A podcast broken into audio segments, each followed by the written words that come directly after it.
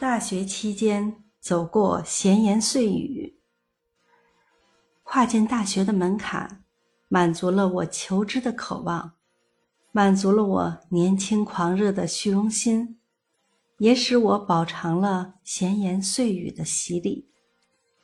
我家住在农村，所以上学之初，我仍然是一身牧童打扮，于是。穿着时髦的人对我不屑一顾，气派十足的人对我嗤之以鼻。然而，我仍然一如既往。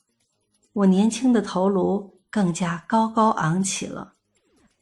我虽然没有漂亮的服饰，可我却从田野里带来了憨厚和耿直。学校里组织演讲会，我报了名。有的同学说。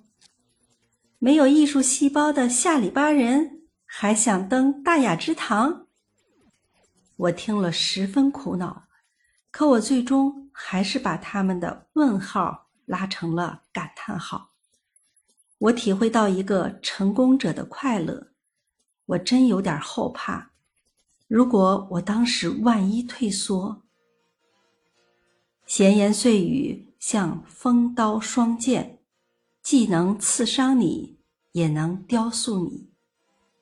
由于几次演讲的成功，我逐渐有一点小名气，由此又招来一些人的揶揄，什么出风头、瞎白话，还编了一些我的美好的爱情话题，特别是我讲演中针砭时弊，指出学校内管理的一些弊病。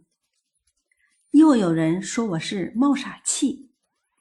记得有一次，两个女同学在背后指着我，小声说：“这位是师大的三大怪之一。”回来后，我冥思苦想，也想不出我究竟怪在哪里。于是我提笔写了两句话：“男同学，你们之所以诽谤我，是因为嫉妒我。”女同学，你们之所以诽谤我，是因为得不到我。走过闲言碎语，告别了大学生活，却没有迈出大学的校门。我被分配另一所大学教书。由于还带着学生的志气，喜欢蹦蹦跳跳的玩儿，加之我头发稍长一点，人们又说我没个教师的样子。我反驳说：“一个爹娘生的孩子还不一样，干嘛教师非要一个样子？”我又打出叔本华的一句话自慰：“世上的庸人都是用一个模型铸成的。”我知道未来的生活道路仍然会有许多闲言碎语，我真害怕在社会的河床上，我这块有棱角的石头。会被磨刷成一块圆滑的鹅卵石。不，我深深知道，只有战胜闲言碎语，才能占有属于自己的一切。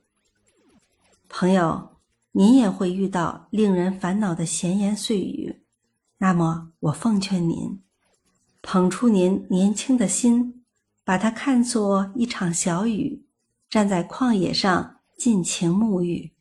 直到它停息，那时您再抬头望着天空的彩虹，您会感到一种独有的惬意。作者：王双龙。